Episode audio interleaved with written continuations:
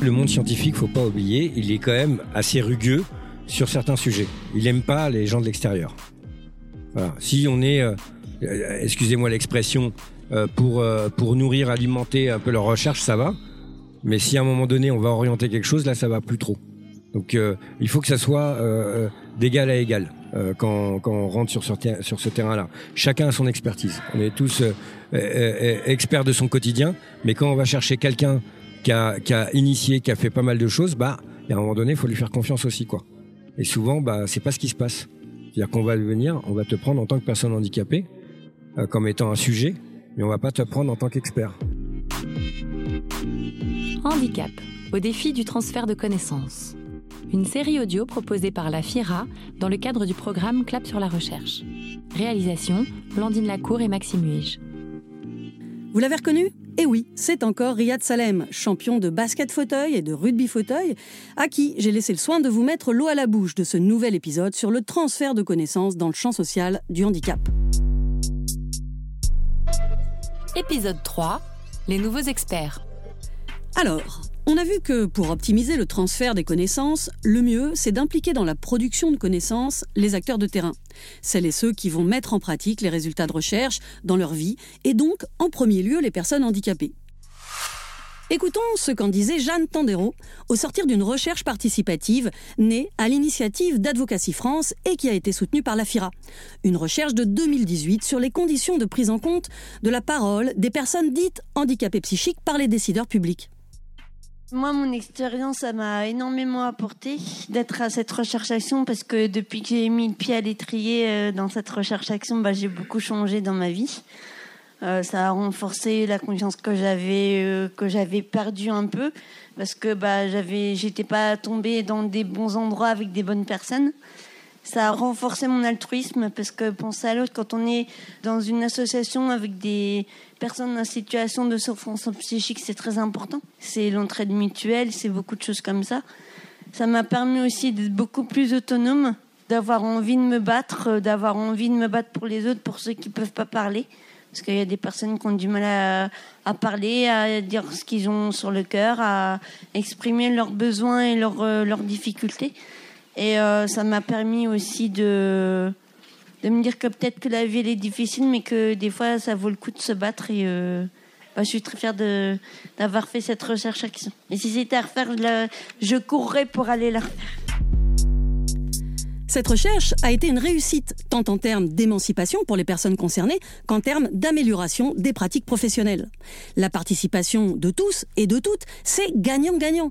Florence Leroy, qui était secrétaire d'Advocacy France pendant cette recherche, l'exprime elle aussi très bien. Je pense que c'est nous qui avons les clés de notre vie. Je pense qu'on peut nous aussi donner des conseils sur ce qu'on voudrait qu'on fasse pour nous. C'est pas forcément aux, professionnels de décider à notre place, mais nous on peut les aider à leur, leur donner les clés. Par exemple, quand ça va pas, qu'on ait le mode d'emploi, par exemple. Quand on va bien, qu'on dit ben voilà, si je vais pas bien, je voudrais ci, je voudrais ça. Et ça c'est très utile, même dans la vie quotidienne. Les propos de Florence et de Jeanne font suite à une recherche menée par des personnes dites handicapées psychiques à qui ont été reconnus le statut d'expert. Ça a été une des premières du genre en France. Encore aujourd'hui, reconnaître à des non-scientifiques intégrés dans des recherches le statut d'expert, c'est pas évident pour tout le monde. Vous vous souvenez de Julie Desrosiers, enseignante et chercheuse à la Haute École de Travail Social et de la Santé de Lausanne?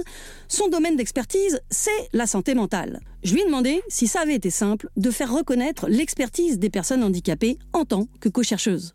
Un des aspects qui a été assez euh, choquant, c'est que euh, c'était une équipe de professionnels. On avait des gens euh, ultra formés qui ont dit, nous, au niveau des connaissances, ça va, il y a un paquet de trucs qu'on a, mais c'est une des questions que je leur avais posées, c'est sur le processus, êtes-vous d'accord qu'on inclut dans l'équipe de recherche des, des patients, des gens qui ont des troubles de personnalité? Et ça a été euh, la question, comme si j'avais posé une bombe, c'est non, il n'y en est pas question. Ces gens-là n'ont pas d'autocritique. Ces gens-là ne peuvent pas participer à la recherche. Puis, tu sais, dans ma, dans ma perspective à moi, tu sais, il n'y avait aucune raison de ne pas les impliquer, mais pour eux, c'était fin de non-recevoir. Alors, moi, mon, mon, mon, point de vue, c'était qu'il fallait, il fallait que ce savoir expérientiel-là fasse partie du développement des connaissances.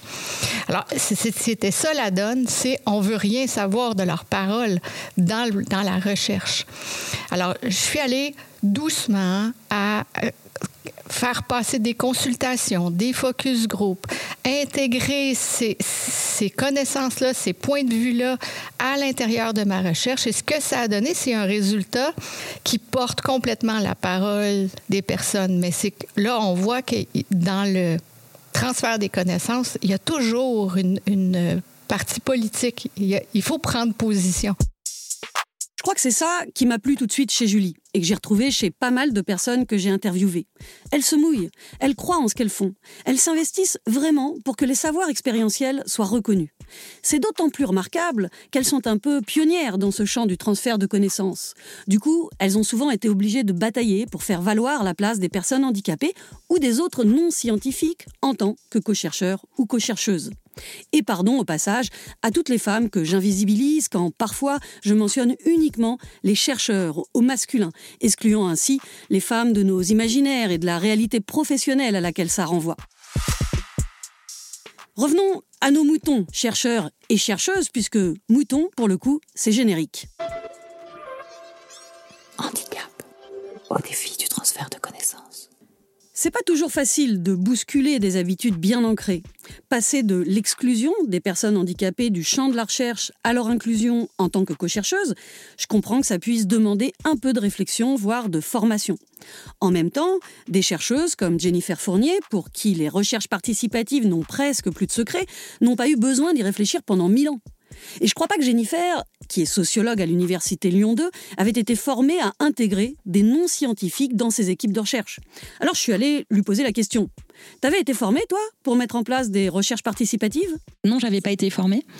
Euh, voilà, oui, je suis très convaincue et, je pense euh, que vraiment la qualité encore une fois, parce que bon, dans, la recherche, il y a aussi la dimension de production de connaissances. Enfin, ça fait partie du job qu'on doit faire et je pense que c'est important de le tenir et pas seulement de produire des outils, par exemple, mais de produire de la connaissance.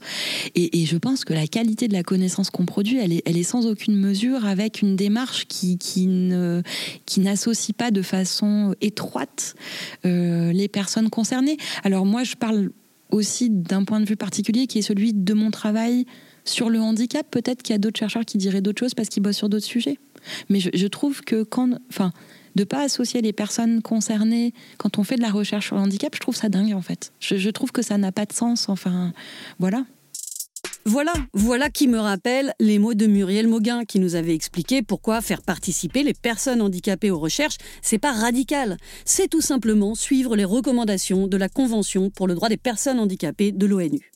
Alors puisque j'étais avec Jennifer Fournier, je lui ai demandé comment ça s'était passé durant la recherche Mes amours, accès à la vie amoureuse et à la sexualité des personnes avec déficience intellectuelle. Dans cette recherche participative, les personnes handicapées et celles issues du milieu associatif ont toutes été considérées comme des expertes de nouvelles expertes, avec des apports certes différents de ceux des scientifiques, mais des apports précieux. Jennifer m'a d'abord raconté que ça a été beaucoup d'organisation pour réunir tout le monde autour de la table de recherche. Il a fallu faire venir ces personnes à Lyon durant les week-ends parce que la semaine, elle bossait, parfois dans des établissements spécialisés. Et j'ai voulu savoir ce que ça lui avait apporté. En gros, est-ce que ça en valait la peine? Dès qu'on associe des professionnels, des personnes en situation de handicap, d'autres hein, qui ne sont pas des chercheurs professionnels entre guillemets, ça a des effets de reconnaissance absolument massifs. Et du coup, quand on se sent reconnu, eh ben évidemment, ça, on se sent légitime à, faire d'autres propositions, à améliorer ses pratiques, à en parler, à par exemple les personnes qui ont participé à mes amours, les personnes avec déficience intellectuelle, elles se sont mises à euh, se sentir légitimes à, euh, apporter leur soutien à d'autres, aux collègues euh, des AT qui avaient des questions sur la relation amoureuse ou sur la sexualité. ça fait des, des, personnes qui tout à coup avaient pris beaucoup plus l'avion que leur papa ou leur maman se sont mises à voyager seules. Enfin, ça, c'est pas que dans la recherche qu'on se raconte, ça produit des effets à plein d'endroits en fait. Ça fait des gens qui prennent la parole en public, qui enfin, voilà, se sentent autorisés et légitimes pour prendre la parole en public et dire ce qu'ils ont à dire. Euh, ça fait des professionnels qui adoptent des postures qui sont plus des postures d'expertise des besoins d'autrui ou d'expertise sur autrui, mais des postures de facilitation, c'est-à-dire où je vais permettre à l'autre de se déployer pleinement et qui soit en premier et qui soit d'abord et je vais être en soutien ou je vais m'assurer qu'il a bien compris ou je vais éventuellement ouais être dans, une dans une posture qui est, qui est, beaucoup plus en, arrière-plan. C'était très très intéressant de, de, se rendre compte comment les relations elles ont bougé entre les professionnels engagés dans la recherche et les personnes en situation de handicap. Il y avait quelque chose qui était beaucoup plus symétrique finalement. Et, et ça par exemple on s'en est rendu compte sur le sur l'humour sur le fait qu'on s'est bien marré et ça, ça amène un développement des capacités, un développement personnel et professionnel qui dépasse très largement la recherche et la thématique de recherche. Très largement. Effet boule de neige garanti. Non seulement la recherche donne de meilleurs résultats, mais en plus, au-delà de la recherche, les effets, j'irais même jusqu'à dire les bénéfices collatéraux, sont impressionnants. Mais ça se fait pas tout seul. Pour que la recherche, mes amours, soit menée à bien, il a fallu toute l'intelligence collective, toute la volonté des personnes impliquées, beaucoup de réflexion et d'efforts pour mettre en place un processus qui valorise les savoirs de chacun. Pour bien saisir ce que ça implique, j'ai envie de vous faire écouter une des nombreuses anecdotes, toujours à propos de la recherche Mes Amours, pour laquelle des séances de travail étaient organisées, donc à Lyon pendant les week-ends, avec tous les co-chercheurs. Ça, c'est l'anecdote que j'appellerai la première fois, c'était comment donc on se met à discuter des différentes thématiques qui sont ressorties en disant bah voilà dans les entretiens collectifs il y a euh, tel thème tel thème donc première matinée de formation. Et là évidemment les professionnels les chercheurs les militants associatifs tout ce petit monde prend la parole allègrement. Et puis on dit ah bah tiens ça serait bien de faire ci ça serait bien de faire ça. Puis on se tourne vers les personnes avec défiance intellectuelle et on dit euh, et vous en pensez quoi? Et qu'est-ce qu'elles disent? Elles disent super bah oui. Elles disent rien et là, on se dit, non, mais c'est, est, totalement raté ce qu'on est en train de faire. Voilà, on est totalement à côté de la plaque, en fait. Parce que, évidemment, les personnes avec déficience intellectuelle, elles pensent moins vite, elles parlent moins vite, elles réfléchissent moins vite, elles ont moins de mots. Donc, une fois que tu as occupé tout l'espace sonore avec tes mots, c'est terminé. Donc on s'est dit non, ça va pas du tout. Et donc on a réajusté heureusement assez vite en se disant on va, on va instaurer des règles.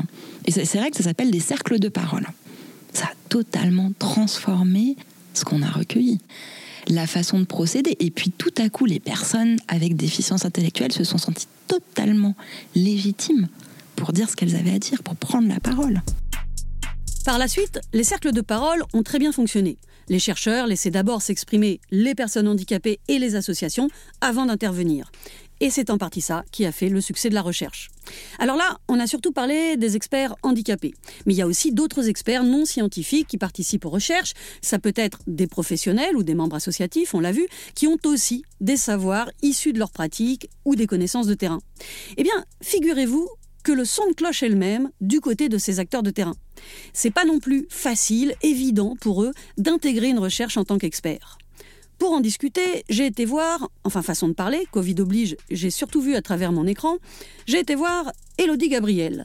Elle est psychologue clinicienne et doctorante en psychologie, 18 ans qu'elle bosse en crèche et en PMI, protection maternelle infantile, et en parallèle, elle travaille dans des centres d'accueil médico-social précoce, et en plus, elle est formatrice à l'université. Autant vous dire, une experte. Et eh ben même pour elle, même quand vous êtes Elodie Gabriel, être intégrée au sein d'une équipe de recherche, c'est pas évident. La recherche à laquelle Elodie va faire référence ici s'appelle EPIL. C'est une recherche qui avait pour but d'identifier ce qui favorise ou entrave les relations entre enfants quand l'un d'eux est handicapé dans des lieux d'inclusion comme l'école par exemple. J'ai demandé à Elodie si ça avait été simple pour elle d'être intégrée en tant que co-chercheuse. Moi, je l'ai ressenti, j'étais pas la seule. C'est l'impression que, euh, comme on est clinicien, on ne connaît rien à la recherche et donc on va pas être compétent.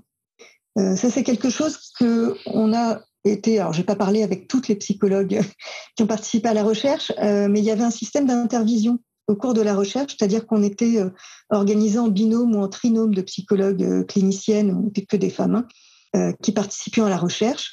Et entre les réunions qui, voilà, qui réunissaient toutes les, toute l'équipe de recherche, on avait ces temps pour échanger sur les difficultés qu'on rencontrait, mais aussi sur les données qu'on avait recueillies, ça permettait d'harmoniser le recueil des données, parce qu'on était quand même nombreuses avec des façons de travailler différentes et des façons d'observer différentes.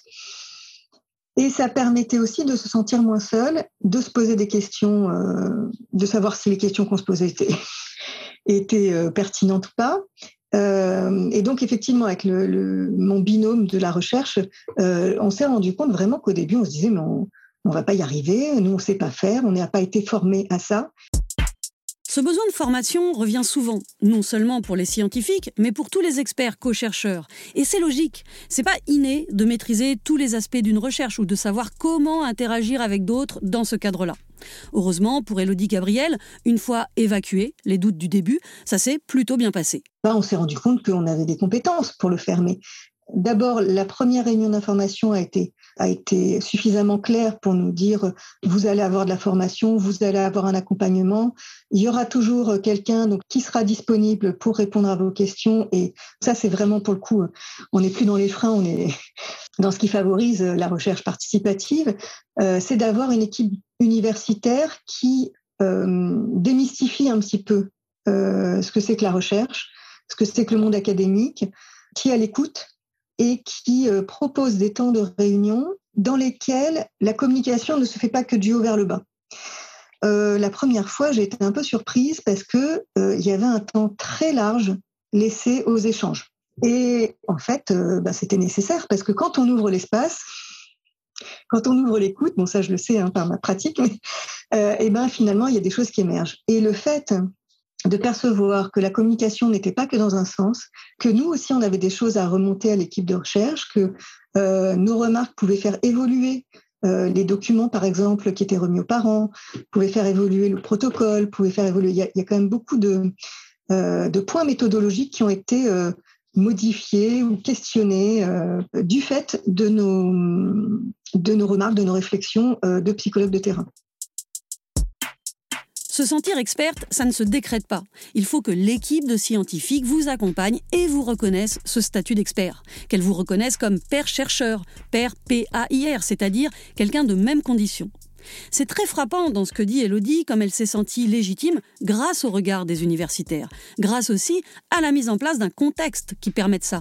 Organiser des réunions, prendre soin de savoir comment se sentent les participants, bien communiquer, etc. Dans tous les cas, il faut être proactif et ne pas penser que ça se fera tout seul.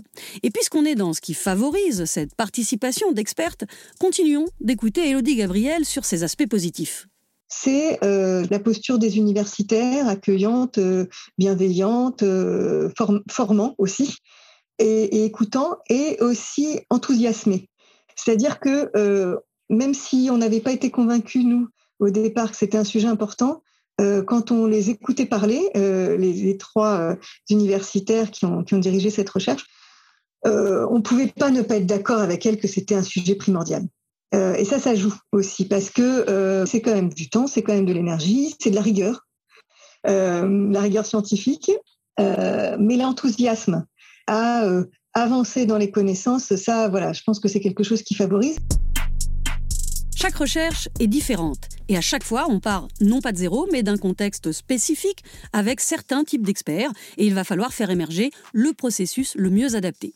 Et il y a un point très important, c'est celui des financements. Parce que intégrer des nouveaux experts, c'est super, mais demander aux gens de participer bénévolement, ça a ses limites. J'ai voulu vérifier si Elodie avait été rémunérée en tant que co-chercheuse. Par rapport à la rémunération, on a été dédommagés plus que rémunérés. Euh, nous, les psychologues, euh, chercheurs, enfin les psychologues qui avons participé au recueil de données, c'était énoncé d'emblée que si on acceptait, on aurait un dédommagement qui ne pas réellement autant qu'on a passé dessus, mais qui symboliquement indiquait que notre travail n'était pas sans valeur. Et ça, je trouve que c'est quelque chose de très important. Euh, c'était en plus une recherche longitudinale, donc on a été investi pendant trois ans, trois ans et demi même en tout.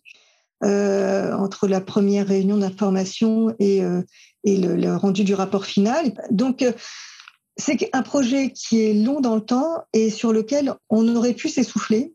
Et je pense que cette rémunération, ça fait aussi partie des choses qui disent c'est pas juste du bénévolat, un truc qu'on fait pour se faire plaisir, c'est un vrai travail. Voilà, je pense que symboliquement, c'est important. Alors la question maintenant, c'est est-ce que les financeurs des recherches sont prêts à prendre en charge la rémunération de tous les co-chercheurs?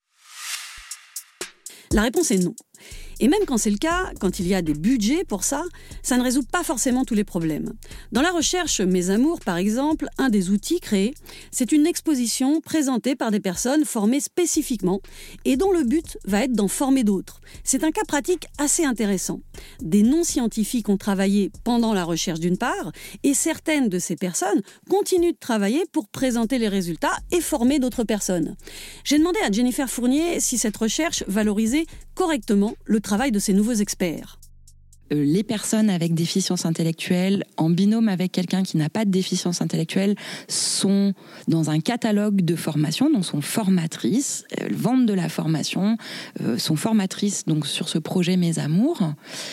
Mais, par exemple, on se retrouve avec des difficultés très concrètes, c'est comment on les paye. Très concrètement, plusieurs personnes sont travailleurs ou travailleuses en ESAT, en établissement spécialisé, et ben quand on est travailleur ou travailleuse en établissement spécialisé, on n'a pas un statut d'indépendant.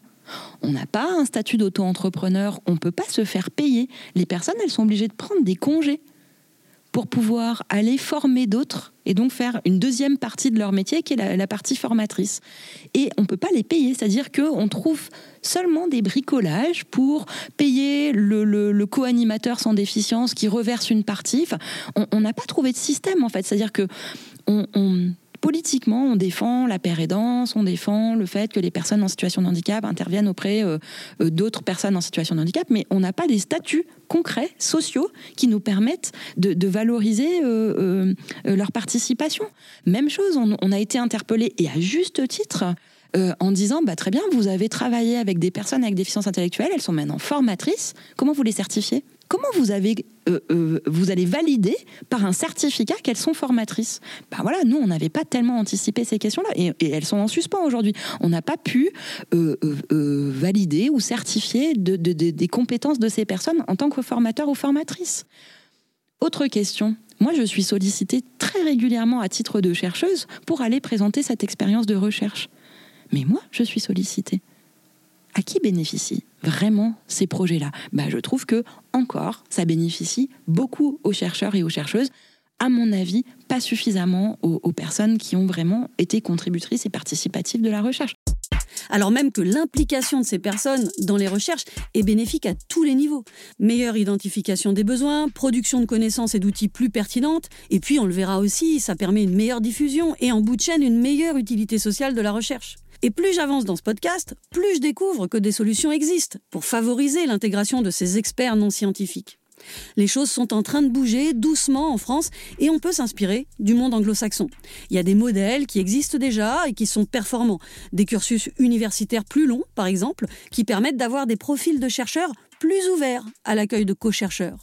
J'ai demandé à Julie Desrosiers où est-ce qu'on devrait développer ces modèles qui permettent justement de mieux prendre en compte les savoirs expérientiels. Il y a des modèles qui doivent venir probablement des universités, puis des où est-ce qu'on produit le savoir.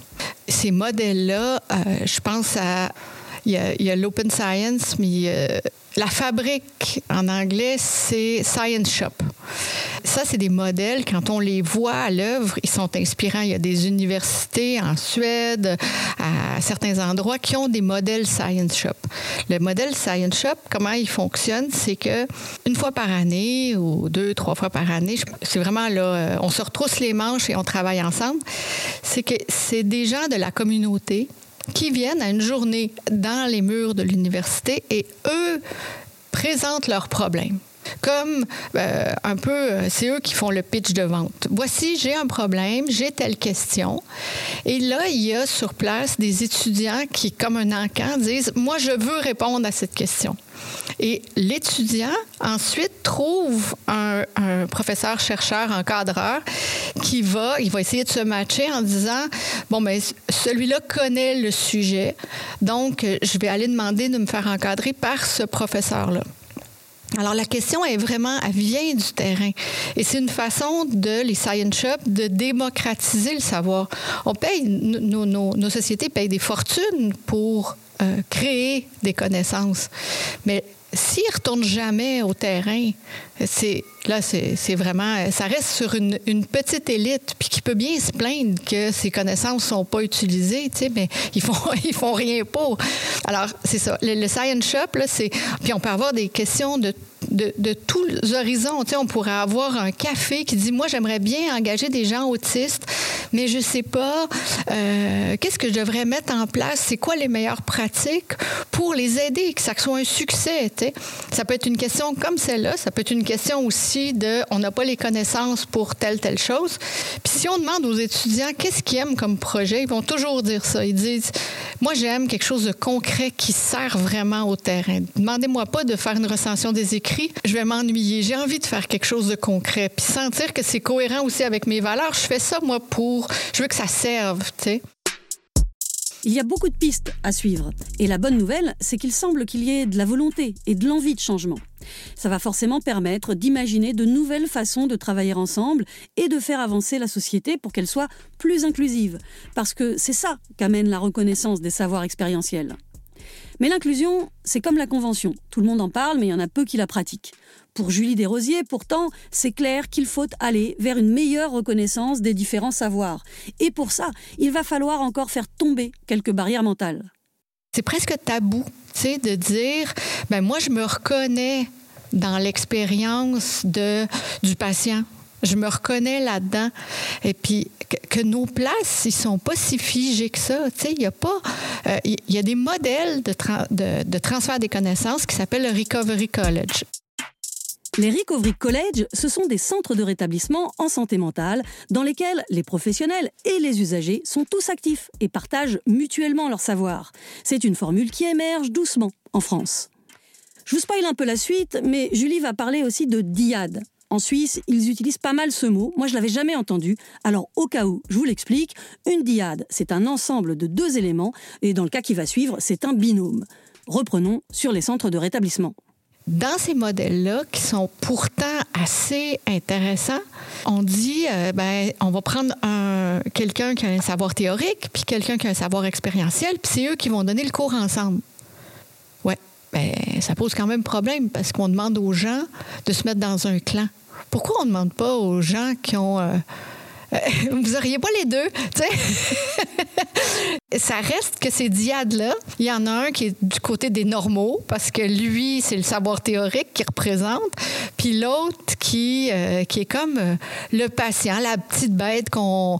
Même si on essaie de pas le faire, là, mais euh, c'est quand même celui qui a la maladie, tu sais. Je pense que ces clivages-là qui existent entre, ben, voici, toi, tu représentes le savoir théorique, puis toi, tu es le savoir expérientiel, ça manque de fluidité, puis ça nous aiderait beaucoup d'ouvrir là-dessus. Tu sais, puis il y a des... Euh, des, établissements euh, chez en Angleterre qui sont euh, très, très à l'avant-garde où est-ce que quand ils engagent un, professionnel de la santé, ils demandent à ce que la personne ait aussi un savoir expérientiel, soit comme proche aidant, soit qu'elle-même elle ait vécu un problème de santé mentale. Ils disent ça, c'est notre condition parce qu'on veut des gens qui savent de quoi ils parlent. Ça, c'est valorisé. On dit, on vous engage seulement si vous avez ça. Parce que le savoir théorique, c'est une chose, mais le savoir expérientiel il est quand même très important. Mais tu sais, si on n'a pas des structures comme ça qui disent, ben, nous, c'est presque force le coming out. C'est une condition.